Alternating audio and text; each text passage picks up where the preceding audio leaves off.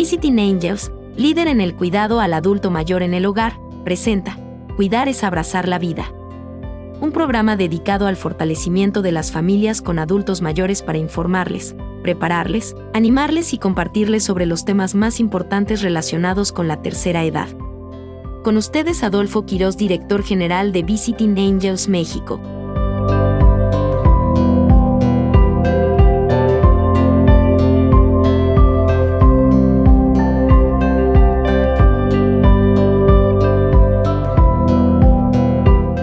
Y hoy tenemos el gusto de compartir con todos ustedes la participación de dos especialistas en la materia, la licenciada Diana Puebla y la licenciada Jennifer Bianchi.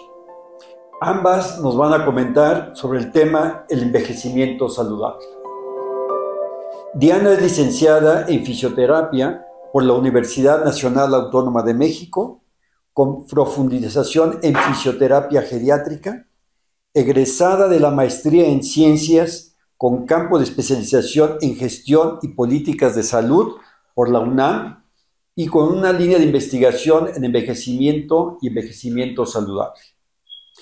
Tiene publicaciones en la Gaceta de la Facultad de Medicina de la UNAM con temas relacionados con envejecimiento, salud y fisioterapia.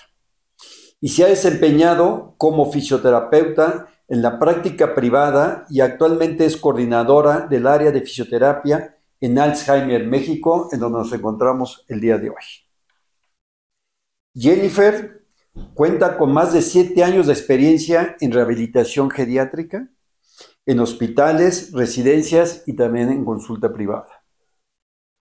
Es miembro activo de diversas iniciativas gerontoactivas y en favor de las personas que viven con demencia tales como Dementia Friends México.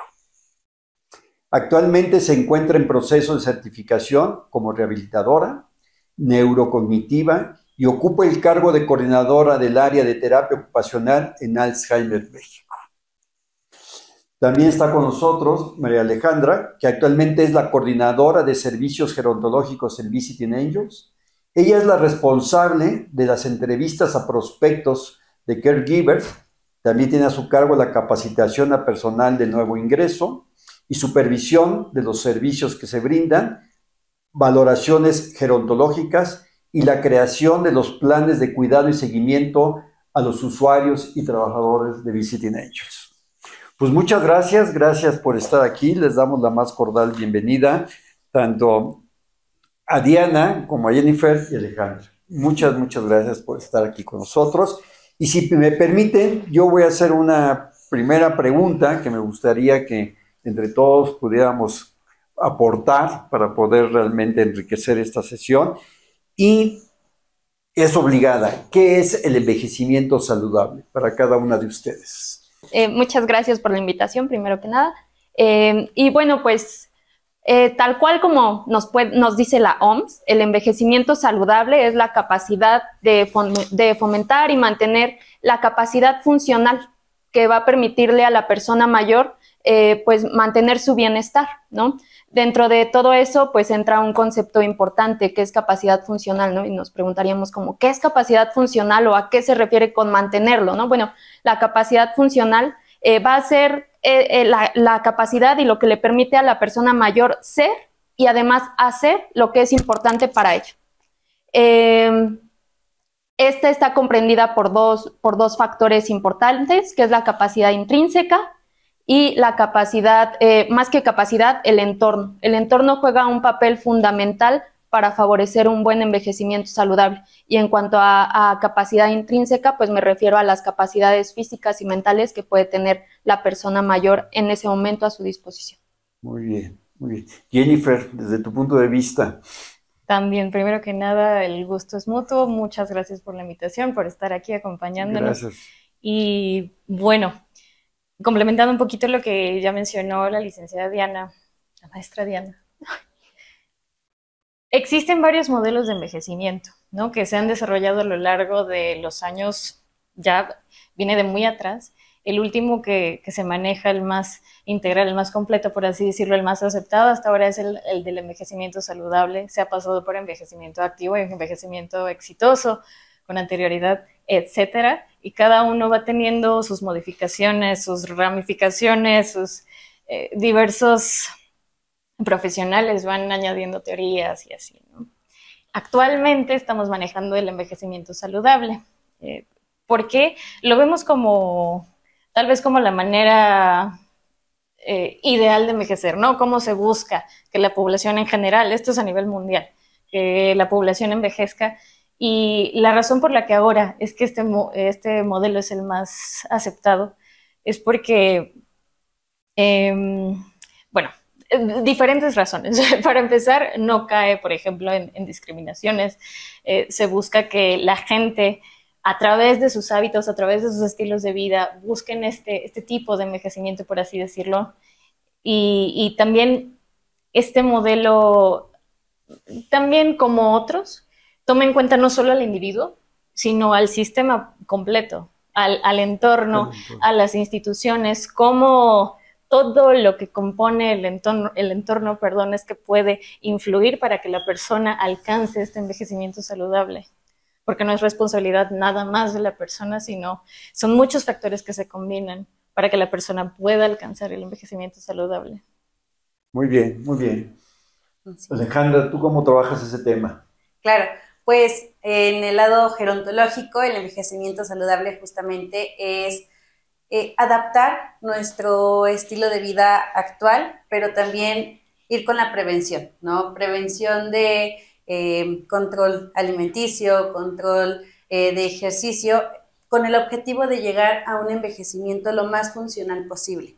Esto quiere decir que dependamos menos de, por ejemplo, si con nuestros hábitos del día a día íbamos a tener algún problema de articulación, bueno, pues ir previniendo justamente. Y la definición de salud es el completo estado físico, psicológico y social no solo la ausencia de enfermedades, pero también el control de las enfermedades que están presentes, ¿no? Control, el control médico y también no farmacológico, que es nuestro entorno, la adaptación de la persona. Muy bien, muy bien. Este, ahorita que usted estaba mencionando lo que es realmente el entorno, lo que es realmente situaciones, ahora sí que el contexto que nos lleva o que cada una de las personas eh, se, desarrolla. Este, en el caso del envejecimiento saludable, ¿cuáles serían sus recomendaciones? ¿Quieres, ya estás amable? Eh, pues podemos hablar en cuanto a la parte un poco intrínseca, como lo veíamos, el entorno es difícil hacer un cambio, ¿no? Pero en cuanto a la parte intrínseca, podemos hablar, por ejemplo, pues de tener una buena alimentación, de realizar ejercicio de manera regular, eh, tener actividades eh, recreativas también, socialización, todo este tipo de actividades realmente favorecen y son parte del envejecimiento exitoso. El seguir mm, de pronto, no sé, aprendiendo nuevas cosas, eh, tomar algunos talleres, todo este tipo de cosas realmente son muy, muy funcionales y son parte de. Ahora, si hablamos de la cuestión entorno, es una, puede jugar a nuestro favor o a nuestra, en nuestra contra, ¿no? Realmente eh, modificar, como bien lo decía ya Jennifer, eh, esta, eh, esta parte de quizá políticas en salud que haya y que promuevan que las personas acudan al médico y si yo ya estoy enfermo que pueda llegar, realmente ahí sería difícil incidir, ¿no? Pero en cuanto Creo que ahí lo que nos queda a nosotros como personas para buscar el envejecimiento saludable, pues es la detección oportuna, ¿no? Si de pronto yo estoy viendo, no me estoy sintiendo bien, este, tengo antecedentes en mi familia, no sé, de alguna eh, enfermedad crónica eh, eh, heredofamiliar, como puede ser la diabetes, la hipertensión, todo esto, pues hacerme chequeos de manera regular, y sí, si en algún momento tengo como un foquito rojo, un foquito de alarma, pues acudir al médico, no dejarlo hasta que yo me sienta pues eh, ya muy mal para ver qué me está pasando, ¿no? Eh, realmente creo que partiendo de eso podríamos comenzar a tomar pues cartas en el asunto y favorecer también pues un envejecimiento saludable, porque algo que, que me gustaría mucho recalcar es que el envejecimiento saludable no se busca ya cuando llegue a ser una persona mayor, sino que es desde antes, ¿no? Desde ahorita, desde, desde ya puedo empezar a hacer y tomar acciones para mejorar mi calidad de vida, para tener de hecho calidad de vida y poder ser una persona pues saludable, porque igual algo importante es que el envejecimiento saludable va mucho más allá de la ausencia de enfermedad. ¿no? No importa si yo llego eh, a los 60 años con ciertas enfermedades crónicas que ahorita están en el pico, ¿no? De causas de muerte, eh, sino que qué voy a hacer con esas enfermedades, tratarlas, tomar los medicamentos necesarios y tomar las medidas de prevención, eh, pues, adecuadas para evitar complicaciones, ¿no? Entonces creo que partimos desde ahí para, para tomar acciones y llegar a un envejecimiento saludable. Muy bien. Alejandra, en tu caso, ¿cómo desarrollas los planes de acompañamiento para que las personas tengan un envejecimiento saludable? Claro, eh, nosotros nos basamos mucho en las necesidades identificadas en los diferentes ámbitos, físico, psicológico y también el social. Sabemos que eh, para llegar a un envejecimiento saludable ya hubo una antesala de toda una historia de vida. Sin embargo, es importante conocerla, conocer cómo vivió, cuáles eran sus hábitos previos, justamente para el crear un plan de intervención integral que nos eh, ayude a reorganizar o modificar algunos hábitos que tal vez en la vida adulta no tenía, ¿no? Por ejemplo, si es que yo tenía una mala alimentación, bueno, pues acudir con el especialista y con base en ello, pues ir siguiendo las indicaciones que pueden ayudar a la persona mayor a tener una vida más saludable, justamente. Em, también el objetivo de nosotros es el acercar a la persona mayor una ayuda extra que justamente esté al día a día con ella. Por ejemplo, si es que eh, no encuentra como la motivación para realizar actividades físicas, porque sabemos que a veces es difícil eso, bueno, pues ya tiene a alguien que le está acompañando a su día a día y ya no está sola, ¿no? La prevención del aislamiento y la depresión también es fundamental. Por eso es que nosotros eh, pues trabajamos con ellos de la mano, conociendo sus hábitos y también sus gustos para crear el plan de intervención adecuado. Muy bien, gracias. Gracias. Este, ustedes, ustedes que son especialistas en el tema, eh, ¿Cómo ven el envejecimiento en el mundo? Porque inclusive sabemos perfectamente que la parte demográfica eh, está de alguna manera creciendo de una forma muy representativa. Y nomás vemos las, cifras poblacionales de cada continente o de cada país y va hacia, hacia el alza. ¿Cuál es, ¿Cuál es su punto de vista? ¿Cómo, cómo perciben? ¿Cómo vamos a, a sobrellevar toda esta situación? Bueno, definitivamente es, es una situación que trae muchísimos retos a nivel mundial, a nivel de México. Pero bueno, ya hablando de, del mundo, es algo, es algo muy complejo, es algo en lo que diversos actores, factores tienen que influir, tienen que incidir sí o sí.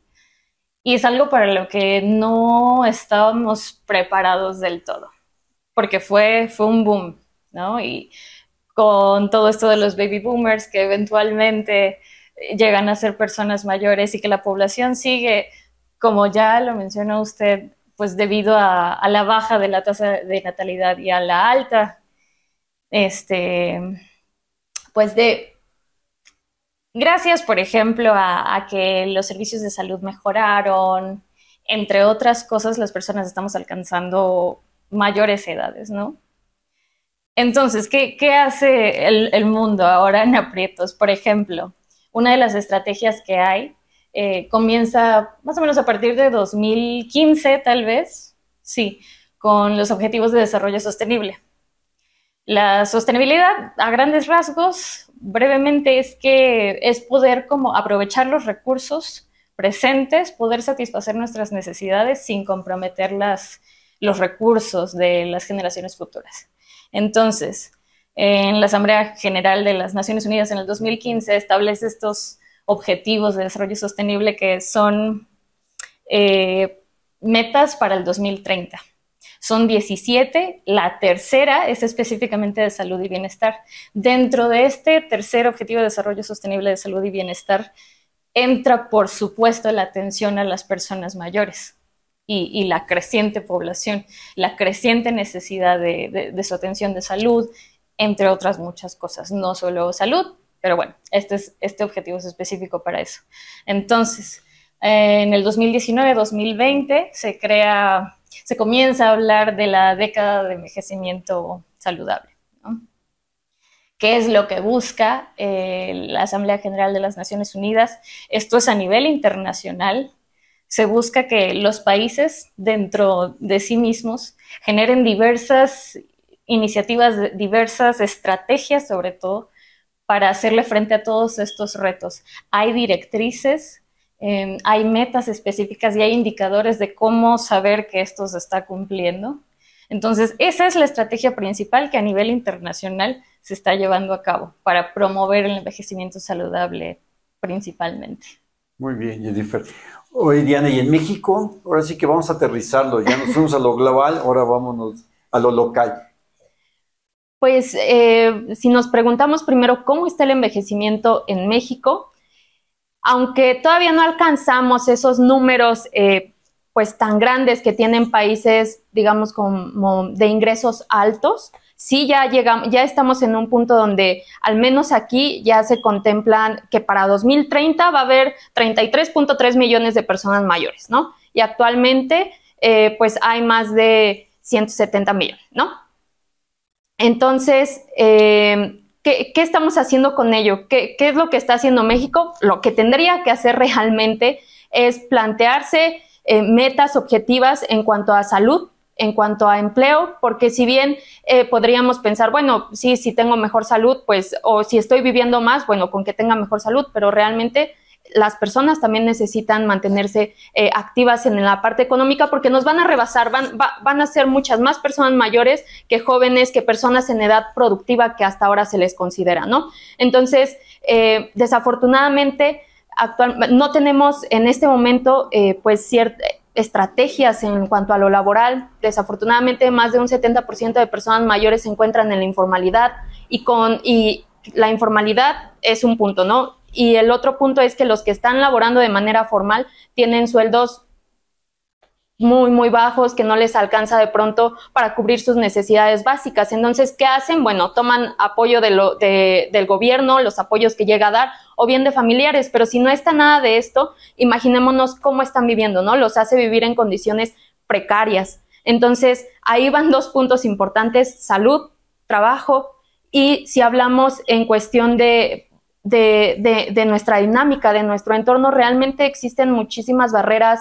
Eh, sociales, una, porque podemos hablar ahí del edadismo, que lo vemos demasiado de, es que ya está grande, no te contrato, ¿no? De ahí parten muchísimas situaciones que desafortunadamente van segregando a las personas mayores y no les permite, no, no hacemos eh, que sean parte más bien de nuestra sociedad, sino que los vemos como, bueno, ya está grande, ya no puede hacer esto, entonces mejor que, que, se quede, no sé, en casa, ¿no? Y eso mismo los va limitando. Entonces, con todos estos datitos, creo que nos podemos dar cuenta que en México pues no se han tomado las acciones, a pesar de que, como bien ya Jennifer habló de esta década del envejecimiento saludable, México forma parte de esta estrategia y aún no se ve que esté tomando pues cartas en el ases. Creo que tenemos retos importantes aquí. Claro.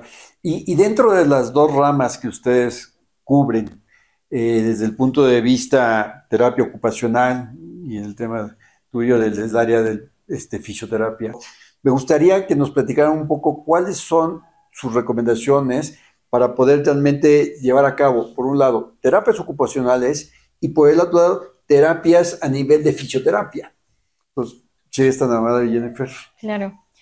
Bueno, primero me gustaría comentar rápidamente en qué consiste la terapia ocupacional desafortunadamente en México está en pañales, entonces mucha gente desconoce de este servicio, de esta profesión. Básicamente lo que hacemos es incidir directamente sobre las actividades de la vida diaria. En el caso de personas con, demencia, por ejemplo, que es nuestro trabajo aquí en Alzheimer México, nos centramos más que nada en las actividades básicas de la vida diaria. Normalmente las personas que atendemos aquí ya tienen un nivel de deterioro eh, pues, relativamente importante, por lo tanto su autonomía y, su independencia en todas estas actividades como la alimentación, el vestido, la higiene, todos, todo ese tipo de cosas está muy comprometida y, pues su independencia no, no alcanza al, al 100%, ¿no? Tiene limitaciones en todas esas, estas actividades. Entonces, lo que hacemos es ¿sí? Un proceso terapéutico dirigido directamente hacia esto. Podemos utilizar la, ocupación como, como, medio o sea, dar terapia a través de, la alimentación, del vestido, etcétera, aunque hay muchas otras áreas, por ejemplo, la productividad, el trabajo, el, ocio, el descanso, también son áreas ocupacionales, pero no son áreas ocupacionales en las que nos centremos aquí. Eh, o también podemos utilizar la ocupación como fin, o sea, actividades que no estén directamente relacionadas con, la alimentación, por ejemplo, pero que tengan como fin que la persona se desenvuelva bien y pueda ser lo más independiente posible por el mayor tiempo posible. Esto también tiene eh, un impacto directo en el cuidador.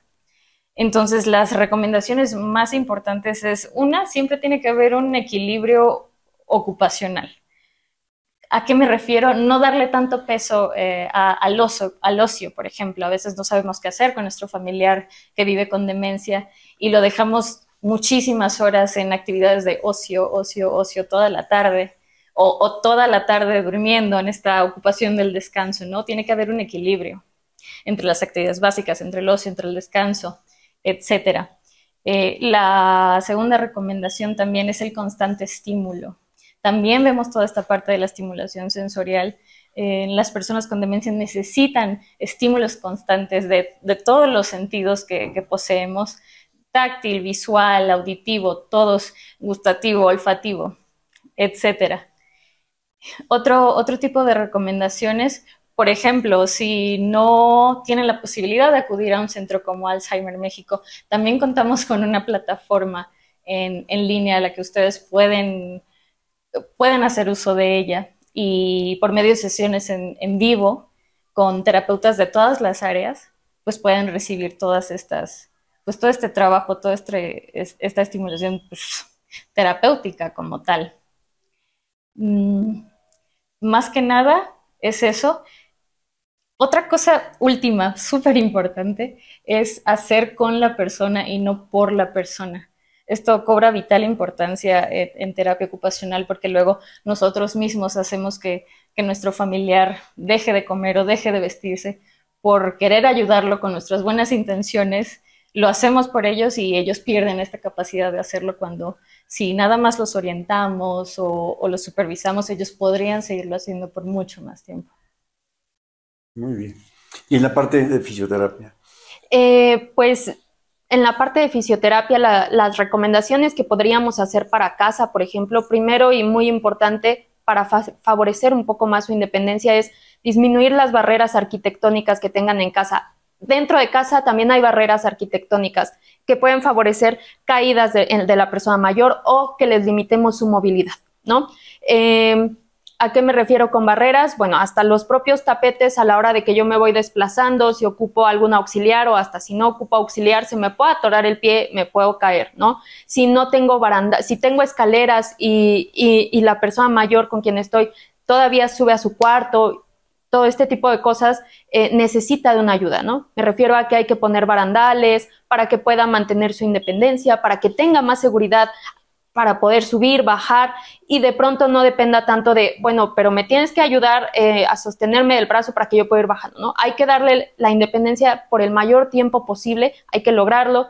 Eh, ¿Qué más? Las luces, que sean luces eh, pues cálidas, porque una luz eh, brillante, los deslumbra, puede caer y en el, por ejemplo, en las noches cuando sale al baño, si es que tiene que salir de la habitación, sale, prende la luz, le deslumbra, obviamente ahí podemos favorecer accidentes. Entonces, esa sería mi primera recomendación, mejorar el ambiente y el entorno donde se desenvuelve la persona. Si de pronto ya no es posible arreglar la parte externa de casa, como puede ser la calle, y que eso los hace de pronto pensar, mejor no lo saco porque se me puede caer porque la banqueta o porque no hay banquetas y los carros pasan súper cerca y no hay esta conciencia cívica, ¿no? De dar los pasos, digo, bueno, ok, pero dentro de casa hacerle lo más funcional eh, los espacios. Eso por un lado. Por otro lado, coincido con, Jennifer en el aspecto de hacer que las personas eh, lo hagan por ellas mismas, ¿no? ¿A qué me refiero? Y no mantener, no dejarlas todo el tiempo pues sentadas viendo la tele, eh, este,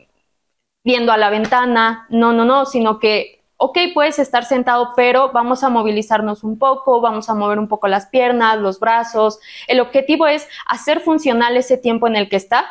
Eh, si, si iba a ver la tele nada más, no, ¿sabes qué? Vamos a, mover, a movernos un poco, pero ¿cuál es nuestro objetivo ahí? Pues mantener mantenerlo activo, mantener la fuerza y, darle las herramientas que necesita, ¿no? Si yo veo también que eh, la persona mayor ya tiene cierta inestabilidad cuando camina, de pronto tenemos la idea de, no, es que si le pongo un bastón, si le pongo una andadera, es porque ya está muy grande o que ahí caemos en el edadismo al pensar ya está muy grande. Entonces, eh, más allá de verlo como una limitante, al contrario, ¿no? Es una ayuda, es una ayuda que le va a permitir a la persona seguir siendo independiente. Entonces, creo que lo, también algo relevante ahí pues es acudir con, con un especialista para que nos oriente y nos guíe eh, si bien puede ser la terapia en casa, también existe, como bien lo dice Jennifer, existe la plataforma eh, de Alzheimer en casa, de ahí podrían sacar un sinfín de actividades que, aunque no sé, por ejemplo, hoy no sea la actividad de terapia ocupacional o fisioterapia, como ya lo vi, puedo replicarlo en casa, ¿no? Creo que es este proceso de aprendizaje de observamos, vemos, hacemos y replicamos, ¿no? A partir de ello podemos eh, incentivar y mejorar y mantener por el mayor tiempo posible la funcionalidad de las personas y creo que son eh, recomendaciones que podemos dar. Claro, muy importante. Alejandra, pues tú en tu caso manejas las dos cachuchas en Visiting Angels. ¿Cómo lo manejas? ¿Cómo lo llevas a cabo? Bueno, principalmente eh, nosotros al brindar cuidados y atención a domicilio, convertimos a nuestros colaboradores en potencializadores del envejecimiento saludable. Esto quiere decir que se les brindan las estrategias los conocimientos y las capacitaciones que se requieren justamente para incentivar la independencia de la persona mayor, que aunque nosotros estamos presentes para realizar las actividades básicas con ellos, bueno, pues que se hagan de una forma profesional. Con base en ello, pues potencializamos también la seguridad en casa, cuidamos las barreras arquitectónicas y también eh, pues la implementación de actividad física y cognitiva. Eh, eso nosotros lo vemos como en el plan de cuidados. Ahí se plantea justamente qué es lo que vamos a apoyar, qué es en lo que más requiere nuestro personal de capacitación y también cómo es que podemos ayudar a cada uno de nuestras personas mayores conforme a sus características individuales, ¿no? Cada uno es una persona totalmente diferente, con base en ello se adaptan sus planes de intervención y también, bueno, nosotros contamos con un plan de terapia ocupacional que justamente eh, es lo que nosotros realizamos, sesiones en donde va nuestra personal de gerontología a realizar las actividades adecuadas para la parte de estimulación sensorial, física, cognitiva, todo con base eh, a las experiencias y gustos de la persona mayor. Muy bien, muy bien. Pues no sé si ustedes quisieran agregar algo, creo que el tema ha sido muy rico, es muy amplio, muy interesante, porque pues, realmente es importante tener un, envejecimiento saludable, definitivamente. Y no sé si quieren agregar algo antes de que nos despidamos de nuestros amigos que nos acompañan hoy, con motivo de esta transmisión, transmisión con motivo de esta transmisión, ¿sí? Eh, con motivo de esta transmisión del Día Internacional del Alzheimer. Eh, pues nos gustaría invitarles eh, a todos ustedes a que se unan a nuestras conferencias. También nosotros, en conmemoración a este día, tenemos eh, un evento que se llama Aprende y Actúa, donde hacemos conciencia no solo sobre el Alzheimer, sino también sobre todas las otras demencias. estas empiezan desde el 18 hasta el 23, finalizan con un evento presencial. Entonces, les hacemos una gran invitación para que se unan, aprendan y actúen con nosotros. Todo el material se queda grabado en la plataforma, en nuestra página web, pueden revisar nuestras redes sociales, ahí va a estar disponible todo, todo todas las conferencias que habrán y pues están más que invitados. Igual, si se me permite, me gustaría cerrar nada más con que a veces hablamos tanto de, los hábitos que tenemos a lo largo de la vida que son importantes definitivamente para lograr un envejecimiento saludable. Em, pero creo que es, es, clave saber que incluso una persona mayor que tal vez no llevó em, una vida tan activa durante su juventud, puede comenzar eh, a hacer ejercicio, puede comenzar a activarse, puede comenzar a tener estimulación cognitiva, física de todo tipo y va a tener, va a rendir frutos está comprobado eh, científicamente que tiene, tiene em, como... La posibilidad. Exactamente, no, no solo la posibilidad, sino que sirve. Entonces, para que la gente no se desanime, y que de todas formas, si tienen 70, 80 años, pueden comenzar y les va a servir. Muy bien, muy interesante. Ale, ¿te gustaría decir algo? Claro que sí, nada más para finalizar, pues yo sí hago la invitación de que busquen eh, alternativas con especialistas que justamente eh, les brinden eh, asesoramiento o una guía para llevar un envejecimiento saludable. Sabemos que justamente el hablar de hábitos de antes complica a veces esta situación, sin embargo, hay asociaciones, hay lugares en donde se pueden acercar como familiares y también pues acérquense con los especialistas. Pues muy bien, muchas gracias, ¿eh? muchas gracias. A nombre de todo el equipo de Visiting Angels México, queremos dar las gracias por habernos acompañado en esta transmisión. Desde luego a nuestros amigos de Alzheimer México por recibirnos en su casa y desde luego a Diana Puebla, a Jennifer Bianchi y Alejandra. Gracias, gracias por habernos acompañado esta noche. Gracias por haber estado con nosotros un programa más de Cuidar es Abrazar la Vida. Si quieres más información sobre los servicios de cuidado y acompañamiento que Visiting Angels México ofrece para adultos y adultos mayores en el hogar, visita www.visitingangels.com.mx o llámanos al 559-302-0483. Recuerda que somos líderes en cuidado al adulto mayor en casa.